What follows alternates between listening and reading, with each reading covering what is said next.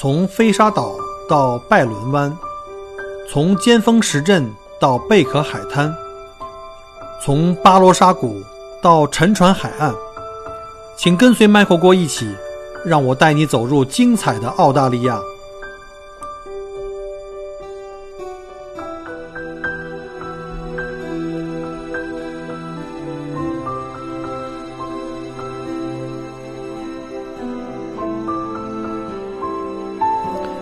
各位听友，大家好，欢迎再次收听 Michael 郭聊澳洲啊！现在呢，已经是在二月底了。呃，自从这个二月一号，澳洲宣布全面禁止从中国大陆前往游客的这个，就是前往澳洲的这个游客入境啊。呃，这也意味着直接宣布，作为旅游从业者的 Michael 本人直接进入到失业状态啦。从二月三号，我记得是二月的二三号，我是大洋路两日游。这个是我在这个春节最后的一个团啊，之后的四个团，二月从二月初到二月中下的这个四个团全都取消，然后呢就彻底可以在家赋闲放大假在家了，从来没有在旺季里放过假，嗯，一下子闲下来不知道干嘛，然后计划在家里好好的打理打理花园啊，把我那个这个草地好好的修剪一下，花园的玫瑰也都开放了，收拾收拾屋子，保养保养车。呃，然后呢，顺便给这个在墨尔本隔离在家不方便出来的同胞们送送菜，然后呢，同时有好的有很多时间可以来好好设计一下，给大家做做这个节目。本来是想出去采访一些墨尔本的一些华人同胞啊，之前也约了很多这个墨尔本的精英，结果呢，因为前段时间是这个肺炎的时时间嘛，尽量少接触，而且我在旺季啊，讲话太多，带团天天说话。这有一点咽炎犯了，就容易咳嗽。大家可能注意听前几期节目啊，都稍微有一点这个抑制啊，就自己在玩命在抑制这个咳嗽。先让我喝口水。你想是一边采访一边咳嗽，那让人容易嫌弃哈。所以咱就尽量这段时间就不出去面对面采访，这个线上远程采访还是可以如期进行的啊。包括上一期跟这个黄金海岸的这个北京老乡做了一期采访，以后这种远程采访，我觉得是可以可以去加强的。因为很多听友反馈说，这个采访类节目啊，呃，分享你就是除了因为很多人听我节目听太多了，对我的这个这个故事了解太多了，说听一些不同的人的内容，也换换口味。天天听我一个人嘚不嘚的，也是挺烦的。所以呢，就是以后看能不能多加强点这个采访类的哈。请更多的这个华人同胞们来分享一下他们在澳洲的生活，呃，还有他的一些趣事吧。那现在呢，我就也没出去啊，就讲讲咱们自己家的那点事儿啊。现在的新的学年开始了，就是这个二零二零学年啊，澳洲是呃从一年一月份开始，每年一月份开始，不像中国是九月份开始啊。我们从一月份开始开到一个新的学年。那学年开始呢，这个我们家那个俊俊同学啊。就又升了一级啊，荣升为十年级的学生了。呃，十年级相当于我们的高一啊，高一。新的一年啊，就又要产生这个交钱的问题，交学费的问题。俊俊虽然上的是公立学校，呃，没有这动辄就三四万澳币的这个学校的这个高额的学费啊，但是还是要有些钱要交的。那我今天呢，就想利用这机会给大家捋一捋，俊俊的新的一学年，这学校都会有哪些费用呢？主要啊，就是在有一些就是类似像国内啊，我们称作叫学杂费的费用和对学校的捐助啊。学杂费呢，总共是一千五百四十五刀啊。我看了这个交费的这个发票，总共是一千五百多刀。这一部分呢是必须要缴纳的，呃，还有一部分就是你可以自愿去交了啊，根据你自己的情况。主要是呢对学校的捐助，这部分总共是二百七十五刀啊。呃，包括对学校的校舍呀、图书馆啊、音乐啊、体育设施等方面的捐助，一般公立学校不论小学、中学，这里收费里啊都是会包含这部分。但是它作为这个选选项哈，确实呢，公立学校主要是靠的国家拨款，它哪里能跟那些财大气粗的私立学校相比呢？对吧？人私立学校一个人是要收几万块，那就人家那个校舍呀、这个大楼啊、体育馆啊、什么游泳池啊。教员的面积都比这公校要看着要高大上好多，人家钱多嘛。但是公校就不行了，所以一般来说呀，这个公校都需要这个这个学校的这个家长们啊，多少能稍微出点赞助啊，出点赞助，因为政府的补贴啊，政府的那拨款是不够的，还是这个有点紧张。所以呢，一般学校也都会给你一个捐助的建议，比如说我们想想再重新修一下图书馆，然后什么什么那个，还有大家上那个课的那些电脑设备需要更新，什么这个校舍的这个体育场呢需要更新，它都会设几项，然后每一项呢给你一个捐助的金额的建议啊。呃，一般啊，如果家长们不是那个特别困难到快揭不开锅的那种啊，一般都会选择多少捐点儿。除非你的生活都非常困难了，你都自己都吃不上饭了，那您可以自己啊量力而为啊，少捐或不捐。如果您财大气粗，你说我多捐点，那也上不封顶啊。这欢迎多多出力，有钱出钱啊，有力出力。所以呢，俊俊同学啊，一学年的学杂费和捐助费一共是一千八百二十刀。但是还没完啊，这个除了这点之外啊。就是还有就是比较费钱的一项就是书费啊，大家别忘了，这书费在澳洲绝对不是免费的，而且相当贵。俊俊还算是比较会过日子的一小朋友吧。他那个从高年级的邻居姐姐家里买了一些二手的课本和练习册啊，这样的话就帮他节约了不少的开支啊，帮我们啊当父母的节约了不少开支。所以呢，书本部分呢，连带这个送货费，就因为你订的新书，有时候要去交那个 送货的费用，一共花了四百九十三块七毛三啊，这就是他还是因为买了。不少的这个二手书啊，便宜了很多，否则的话可能就不止这个数了。最奇葩的是，在这个书费里面，其中还包含了一个二百二十九刀的卡西欧触控彩色 LED 的这么一个科学计算器，这几乎占了一半的费用了。我不知道这学校为啥一定要用这这么高大上的这个高级计算器啊？然后那个说到课本呢？呃，我记得小学阶段啊，他们在上小学的时候，基本上没有什么固定教材，没有课本，大家都是只背着自己的吃喝、午餐啊、水瓶啊，再背一个 iPad 去。那文具啊，像笔、本、书本都是学校里提供的，孩子们基本啥都不用带，就是没什么所谓的课本啊。等到了中学，这学习内容啊变难了，也变得更系统了，才需要购买相应的教科书。这说到二手书啊，咱们再再多说一句啊。这男孩子和女孩子用完的书，这效果真是不一样啊！我我那天我还翻了翻我们家俊俊用过的那些呃旧书，就那旧书那熊样儿，那我都不好意思拿出去卖二手。跟我们家俊俊用过那书的相比呢，他从人家邻居家的那个学霸姐姐手里拿回来那些书，买回来那些二手书，那人家说保护的都非常的好，跟新的真的没有什么两样。还附带赠送的这个笔记啊，人在这书上做了笔记，特别干净整洁，字迹还特别秀丽，就像艺术品一样。所以这女孩子的细心和细腻啊，从用过的东西上面能够体现淋漓尽致啊。又这又扯远了啊，我们再说回来这费用啊，呃，十年级的俊俊开学总共花了两千三百一十三块七毛三啊澳币。今年的花销啊，比去年刚进入这个精英校，就这个 Nozzle 精英校的时候。花费少了不少。去年是初三啊，大家可能会问，为什么这个初三才考上这个精英校？为什么不早点考啊？政府没钱啊，他没有那么大的能力做这个这个这个完全从初一到高三的这个中学啊。这个精英校现在目前啊 n o z o 这以 n o z o 为例，只有九年级才开始有，也就是说它起步是初三，相当于国内的初三吧，九十十一十二啊。呃，跟去年比，因为去年他是第一次进入这这个 n o s o 这个学校，那时候花的钱比现在多多了。因为去年是刚刚转到新学校，还需要购买新的校服和新的上课用的电脑。校服包括什么西装的正装、长袖衬衣、短袖衬衣、短裤、运动服，然后这些的衣服，所有的衣服呢又分为冬日、冬季款、夏季款，还有什么领带呀、皮鞋呀、呃帽子啊。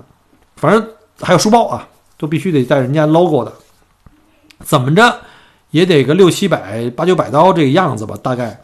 呃，在学校买的电脑大概花了我两千多刀，我不知道为什么通过学校买的东西那么贵呢？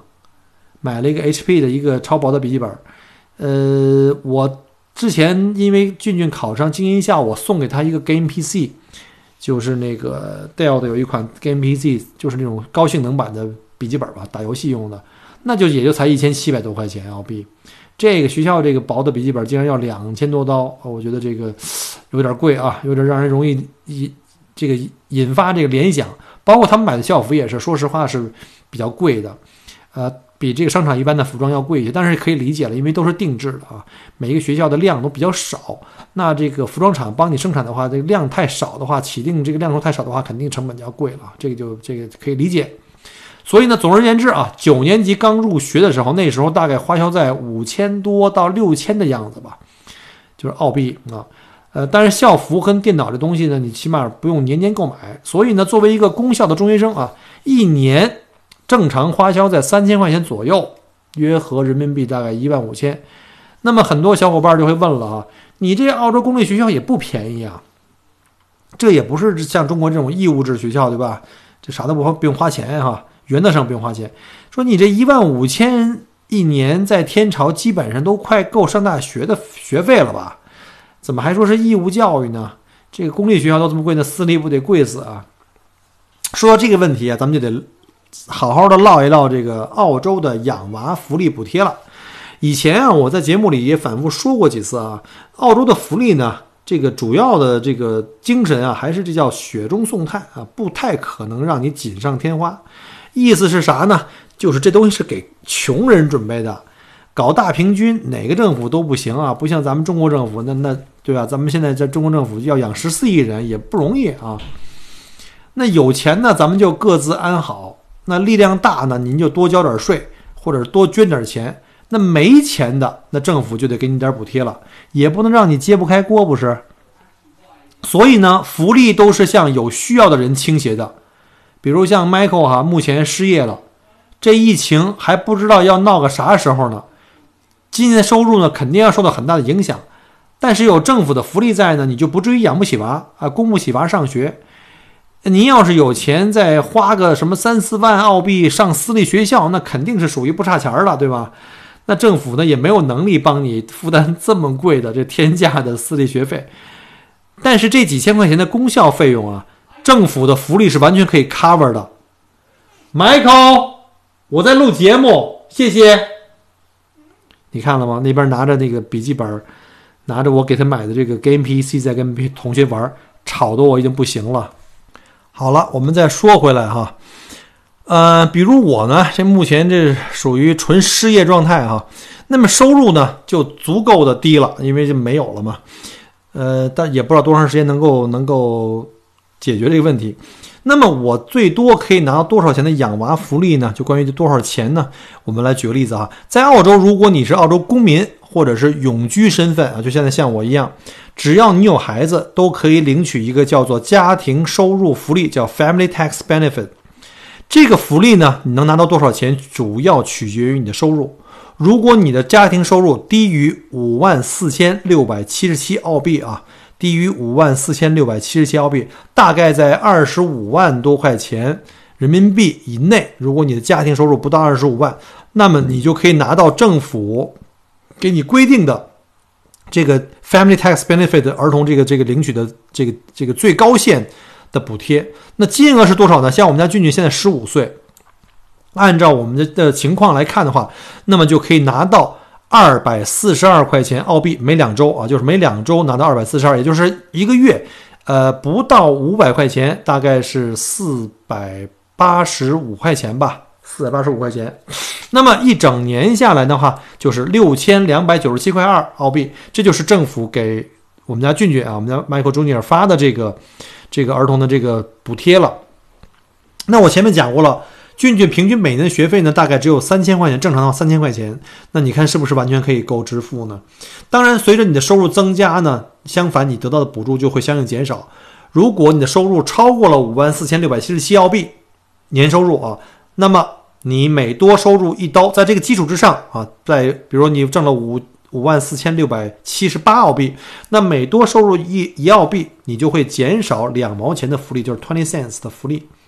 另外呢，如果我家只有我一个人工作挣钱，我太太全职在家，那么如果孩子在十三岁之前，还可以再多领一部分的补助，最高呢额度是每年三千澳币左右。不过因为我们我是自己这个自由职业啊，现在是自己开的公司做这个旅行社，我跟我老婆一起在运营这个旅行社，所以呢我们都要发工资的哈。这个甚至可能还要给老婆多发一点儿，因为人家还得负责这个家务，对吧？每天买菜、做饭、遛狗、浇花，那个接送孩子，对吧？所以要给人多发一点。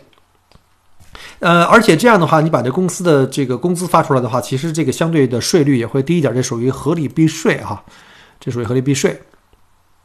反正孩子现在也大了，这个那个额外的那部分呢，我们也不可能拿到，就十三岁以内呢也不可能拿到了啊，这就不用考虑了。在澳洲啊，这税啊真的是很高很高的啊，挣的越多，你交的越多，呃，因此呢，合理避税是大家都会选择的一种比较呃好的方法。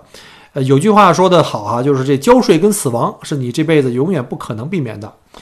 呃，但是你总有一些办法可以合理合法的一些选择比较税率低的方式啊，这就又扯远了。大家如果感兴趣哈，可以出门左转。有一期我们请我的好朋友专门讲了在澳洲如何去合理避税。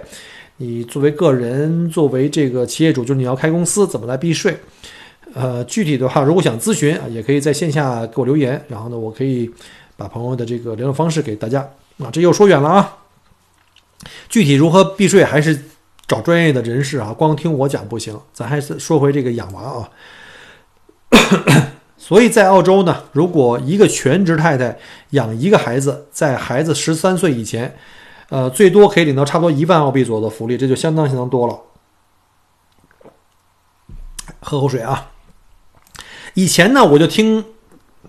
比我来的早的一些老移民有一种说法，叫“两个平，三个赚”，就你生两个孩子啊，这就算打一平手；但你只要生三个孩子，你就赚到钱了啊！政府给你的钱就就就非常可观了。这意思就是，如果你只能找到一份低薪的收入，比如找个当个小时工啊，对吧？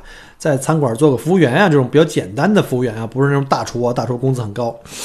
你和你在全家在不是在家全职啊，照顾三个娃比的话。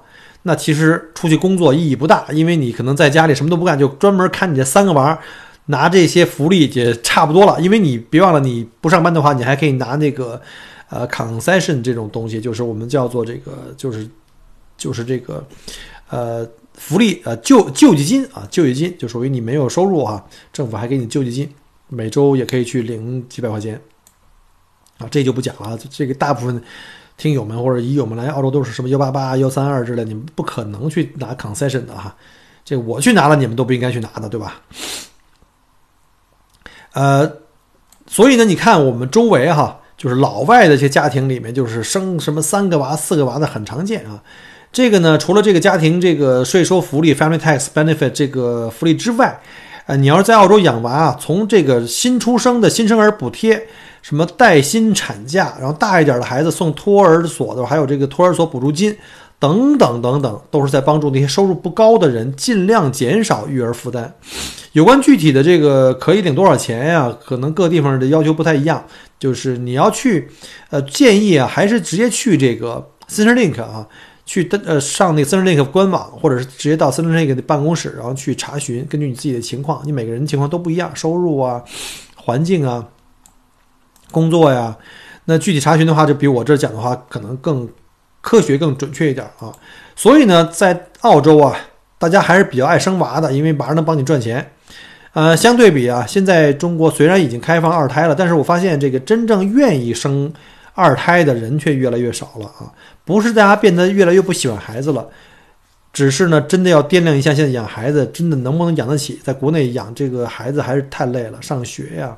就业买，尤其买房子，真的，国内现在房价，我不知道现在九零后以后的孩子们怎么能买得起，也是个很头疼的事儿。所以呢，如果作为政府不给一些投入、一些激励政策，纯指着现在年轻人自己的积极性生孩子，估计是不会有多大改善的。啊，好吧，要说这养娃这事儿啊，从来啊都不是一件容易的事儿，即使这澳洲的福利不错。但这也仅仅是够你养一个普通的娃，我们俗俗称的叫经济适用娃啊。但是我们知道，华人群体一般都是特别特别重视教育，什么虎妈虎爸不在少数啊。我看周围的华人朋友们在择校方面，要不就是买高价学区房，进入到那个名列前茅的公立学校，像我们之前经常听到的啊，什么像什么 Box Hill 啊、格兰威弗里校区的房子都很贵啊，就是因为这个原因。要不就是花个一年花个三四万，上那种顶级私立学校的啊，甘愿就近上普通公校的，我们的华人朋友们少而又少啊。像当年 Michael 我呢，也都不能免俗啊。当年其实呢，我也是给我儿子报名上了我旁边那个私校的，因为就这么一个儿子嘛，对吧？当初也是哭着喊着去报那学校，怎奈这个天意弄人啊，没排上队。就是当时我们报名是四年级报，四年级报到七年级的时候还有三年，竟然都没排上队，就是都没通知我们是入入学。反正这个华人跟印度人排队排得很厉害。就我们就往里面塞自己的孩子嘛，去私校。最后我们没排上队怎么办了呢？就马上就毕业了，开学了，所以我们就不得已啊，就就近找了一个旁边的普通的这个公校，就是 Brainwood。啊，Brainwood 这学校还不错啊，他对这个新生学、新生新上学的这个一年级新生呢，先给这不是这个七年级学新生呢，先做了一个考试，就你自愿来考试，然后就类似像国内的这个快班吧。它叫精英班，然后选取百分之前百分之多少的孩子，可能百分之二十，还是百分之十，百分之十好像是，呃，做一个精英班。然后呢，我儿子还考上了精英班，还不错的。然后呢，后来呢，就一直到迂回啊，走上了这个考精英公校的这条路上。呃，在此呢，也借着机会感谢这个俊同学啊，这个自己努力考上了这个精英校，让老爸呢可以节省了好多这个钱啊，也算是养了一个 经济适用娃。一年能省四万的话，我算一下，如果从，呃七八九，一共是六年嘛，六年中学，呃三万多的学费，呃第一年可能不多，两万多，加加上很多学习杂费、服装啊，还有 excursion 各种东西加在一起，三万多四万吧，因为越往高学费越贵，后面三年可能都得将近四万，所以呢，你将近我可能省下了二十几万吧，二十多万的这个澳币的水平，也就是能省了一百多万人民币，所以呢，就等于我能少拉多少个团啊？也谢谢俊俊了啊！所以呢，很多网上的文章啊，也是说在澳洲养娃，其实真正的成本也是非常非常贵。什么有说是天朝的四倍的啊，什么什么是五倍、六倍、七倍的，都有这么讲的。呃，总之是非常贵就对了。不过呀，其实这事儿你得看你怎么比啊。要是在澳洲上私立的和在国内上那个普通学校的经济适用娃比啊。那肯定是贵的离谱了，因为澳洲这边学费一年二三十万人民币都跟玩儿似的，这还不算吃住啊，这还得自己自己家里吃住那种走读学生。那要是你在这儿买这个天价学区房，或者是什么上这个，就是和那个国内啊，就买天价学区房，什么上什么海淀啊，什么什么这个清华呀那种那种学区的那种学区房，或者上什么贵族学校啊。包括像出国留学比的话，那在澳洲我觉得也真不贵了啊，就这个价钱也还可以了。另外呢，呃，这所有的事情并不是完全能用这金强直金钱直接去衡量它的价值，有的时候价值跟价钱不是完全匹配的。我们要看另外一方面，那就是你花一样的钱，我们我自己觉得哈，我还是更倾向让我的孩子在澳洲接受这个这个澳洲这边的教育。因为学成什么样先放一边啊，至少他在这边上学是快乐的，不用被教育的跟这个军备竞赛似的，每天折磨。不但孩子遭罪，这父母们也遭罪啊。前段时间因为要准备这期节目，我专门上网上就学了，就了解一下国内的这个这个这个孩子们上学的这种状况，还有父母的这种状况，我就发现我学会了一个新词儿啊，叫什么呢？叫“鸡娃”，前面就是公鸡母鸡的鸡啊，后面就是娃。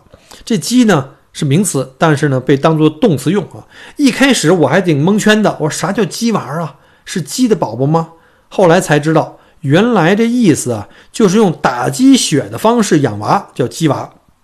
这孩子们都跟打了鸡血一样，不停的被自己的父母啊安排去上学、补课、去奋斗、去拼搏。这些虎妈虎爸们啊。持续激励孩子这行为就叫鸡娃，这是一个动词，这名词用作动词啊。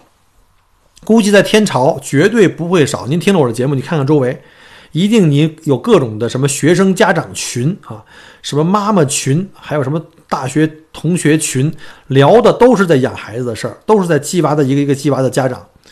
就就说，好像在天朝，就说如果你的家长不会鸡娃，你就是一个不合格的家长。就是不把孩子未来当回事儿的家长，我在网上看到这个鸡娃还分什么 特别专业的称谓，叫荤鸡啊、素鸡。这荤鸡包括了什么呢？就是这个数学和英语类的课程特别牛啊，什么各种什么奥数的比赛、英文竞赛呢，是检验荤基成果的不二之选。这素基指的什么呢？就是相对于荤基来比的话呢，是更强调素质教育，所以叫素鸡。呃，这个不过家长们一般都还是能够做到荤素搭配啊，这个均衡喂养。鸡的产物是什么呢？那就是牛和蛙啊，俗称叫牛娃啊，牛娃。这是我们就谐音一下。这牛娃还分奥牛，就是奥数好的小孩儿，还有英牛，就英文好的小孩儿，甚至还有叫英奥混合牛。你说这个这多逗？就是说奥数、英语都特别好。哎呀妈呀，我就我觉得我算是长了知识了。呃，跟那个在国内的朋友们平时聊天啊、接触网上聊天，我深深的可以感受到。作为家长们的这种焦虑，大家被焦虑裹挟着啊，带着这种过度的紧迫感，全方位的影响了自己的下一代，真的是不容易。每当这个时候啊，我都跟我老婆说，我特别庆幸当年做了这个移民的选择，不然我现在肯定不能免俗啊，肯定在这个祖国这种鸡娃的大环境下，会迫不得已的被卷入到这样的焦虑之中。其实我们这一代人啊，自己其实是也是经历过这应试教育的，但在我们的年代，至少我的童年还拥有过相对无忧无虑、比较快乐的一个经历。而对现如今啊，中国的大多数的孩子们，快乐成长基本是虚幻现象啊，纯属于虚幻中的一个田园牧歌，根本没有任何实际操作的空间。在澳洲这边就不一样了，呃，虽然华人父母们可能也有这个鸡娃的倾向。但是跟天朝的盛景来比啊，那可就是小巫见大巫了。而且至少你还有选择，你可以选择不鸡娃啊，或者是不太过分的鸡娃，对吧？之前，呃，要不是俊俊自己决定考精英校，我都不知道还有这类考试，还有什么辅导班门朝哪儿开我都不懂。话说这澳洲的辅导班里的鸡娃气氛哈，立马就浓郁起来了，几乎大部分、绝大部分都是华人孩子，当然也有少部分像什么印度的。什么韩国人啊，就这种，凡是这种高竞争的这种这种，呃，国家，我和我爱人基本上就跟两个大傻子似的，这这方面基本上这个是是零基础，然后就听着其他家长对各种奖学金考试、各种补习班如数家珍啊，这个，所以在澳洲大家伙也要记住哈，有不少华人家长还是对这个特别在乎的。当时我听了他们讲这东西，我立马觉得自己作为一个父母太不合格了。怎么能什么都没关心过呢？考试之前，有的家长督促孩子每天五点起床，做完一套题才能去上学。在澳洲，五点起床什么概念？疯了！我一般都是七点半起床，这吓得我一愣一愣的。在澳洲，奖学金考试、精英学校考试、辅导班在哪里？就反正各种的资讯飞来飞去。我算是进入到这个群里以后，我也算是清醒了啊。你还真能感觉到回到了天朝啊！这模拟考试还有大排名，就在澳洲公校是禁止进行排名的，但是那些补习班就不一样了，他们大排名啊，甚至呢前多少名还有微信网上公示，你一听啊，微信就知道了，多一半都是中国人干的，就是这中国人开的这个这补习班啊。然后当然了，这个主要来的人也是中国孩子，再加上如果你周围的群里都是就是周围的这个华人群，家长们的劲儿。哎呀妈呀！我简直，我都觉得一度我就觉得我对我们家孩子这管理太松了。我们家孩子在这种竞争环境下肯定没戏了，自信心大受打击。结果呢，我爸把俊俊呢就给他报个名，想让试试呗。结果他上了几次就不愿意去了，觉得他说上那些课没啥意思，跟他那个所谓的那个那个叫精英班啊差别不大，学的东西都差别不大，他不愿意去，没啥意思。我当时就想。算了吧，这个让逼着孩子非得咬牙跺脚蹦着高的，费了牛劲儿考上了。到了就算考上了，你到那学校里一个班里，你垫个底儿，对吧？就有一句中国有句话话叫“宁当鸡头不当凤尾”嘛。你垫个底儿，天天有那种压心理压力也是怪难受的。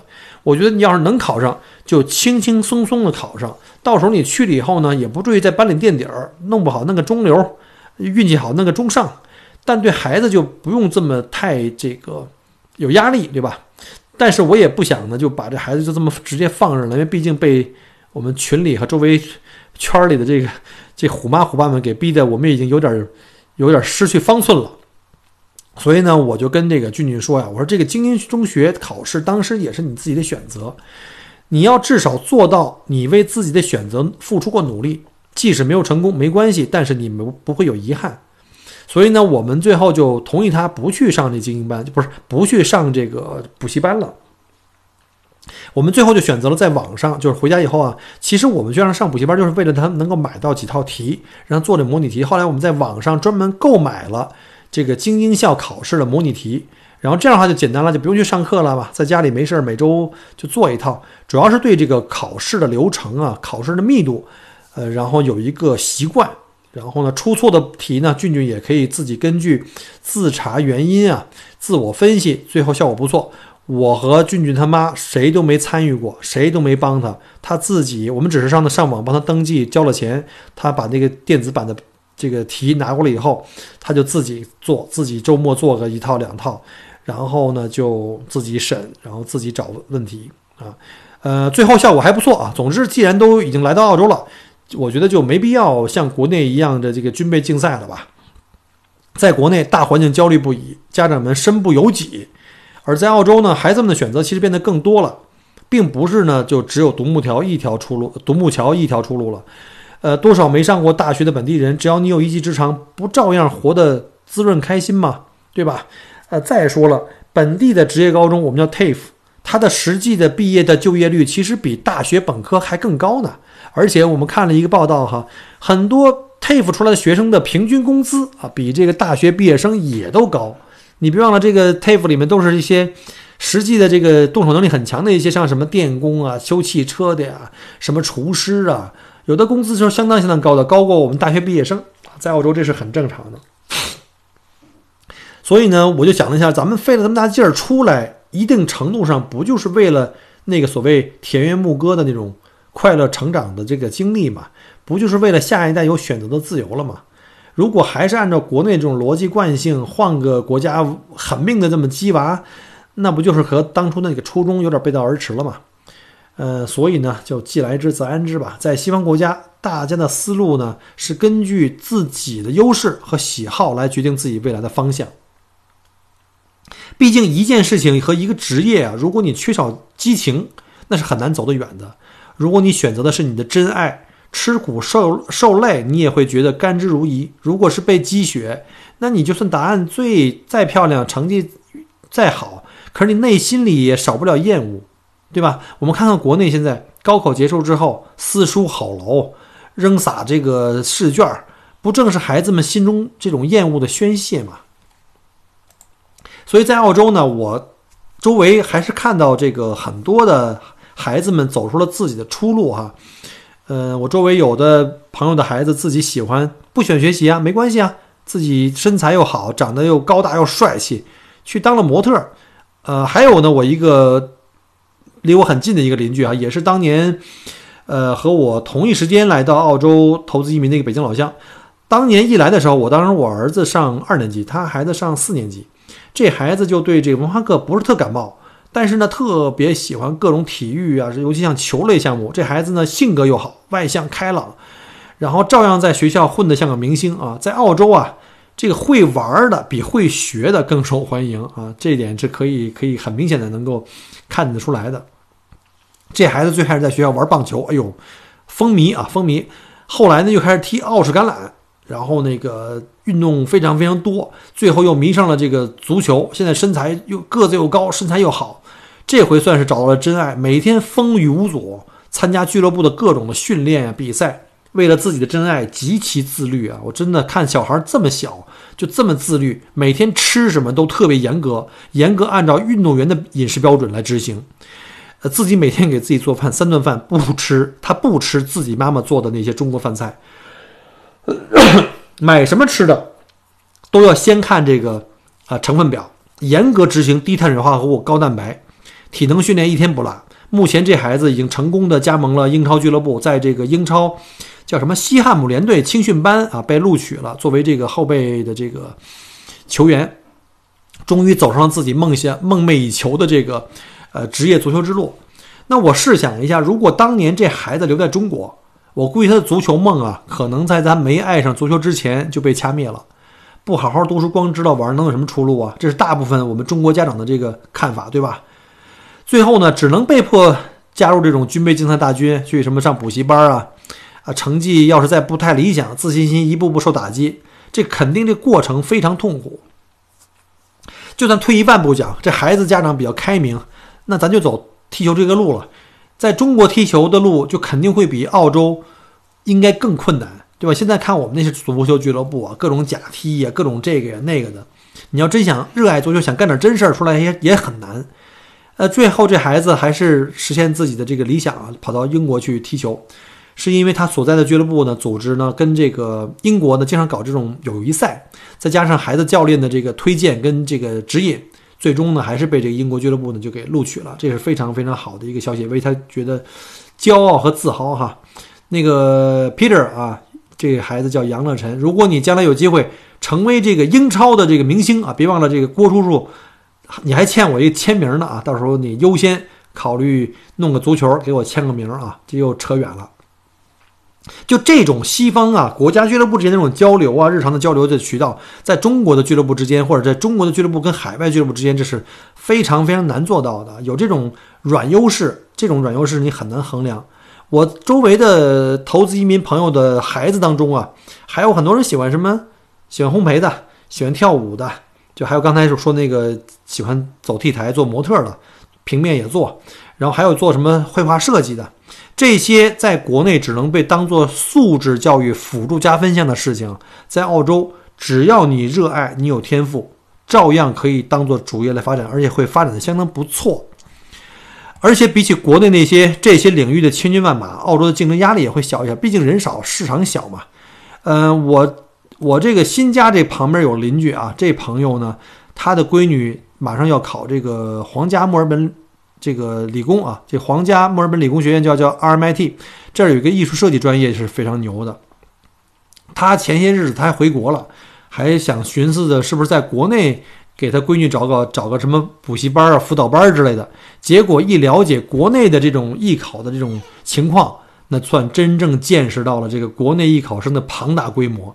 简直比那个闯独木桥的高考还残酷，无比的他他无比的替替自己的闺女感到感慨，就说你幸亏啊是在澳洲上学，还比较容易上，比较容易这个毕业，容易去找工作。这要搁在国内，就这种竞争强度，就算你考出来了，你也不好找工作，对吧？而且呢，你的学校也比较窄，也不会有 RMIT 的起点好。所以呢，就又转回来了啊！好多事情并不是都可以用金钱去衡量的。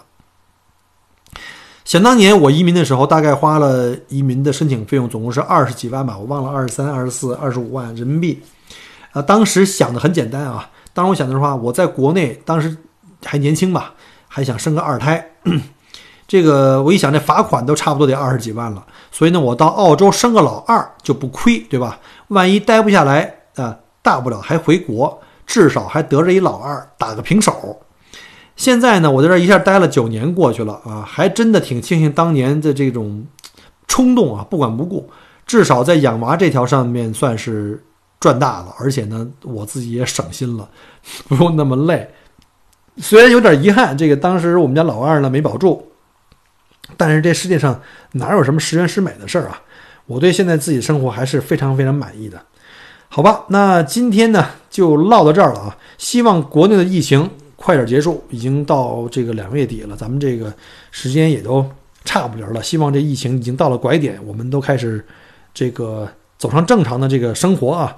也祝福这个 Michael 也尽快能够这个恢复我的旅行社的这个生意，然后这个快乐小导游又可以每天这个日复一日开车前往大洋路了。希望大家都早日回到正轨。那呢，我呢在墨尔本等着你啊！你们在家里这天天憋得百爪挠心的，到时候来墨尔本，让 Michael 带你去大洋路散散心啊！还是老规矩啊，欢迎关注喜马拉雅我的这个专辑《Michael 过聊澳洲》，同时呢。麻烦您搜索一下同名的微信公众号 “Michael 过聊澳洲”，我们会把这个音频节目的很多节目呢，文字版、图文版放在我的这个微信公众号里面。尤其很多这种干货哈，你光听听一遍可能找不着这个来源，那干脆你就去查一下这个文字版，我们都会在这个公众号里去逐步去更新。然后呢，欢迎各位给我点赞、转发、评论、打赏。甚至投广告，你就可劲儿的造啊！千万手下别留情，好吧？我们下周再见，拜拜。很荣幸您的收听和关注。如果您喜欢我的节目，请您把它转发分享给您的朋友们。同时，也欢迎您线下跟我留言互动。除了喜马拉雅，也欢迎您加我的个人微信，并关注我的旅行服务公众号“墨尔本精品旅行”。我给大家准备了很多关于澳洲旅行的资讯和攻略，请您跟随我一道走入精彩的澳大利亚。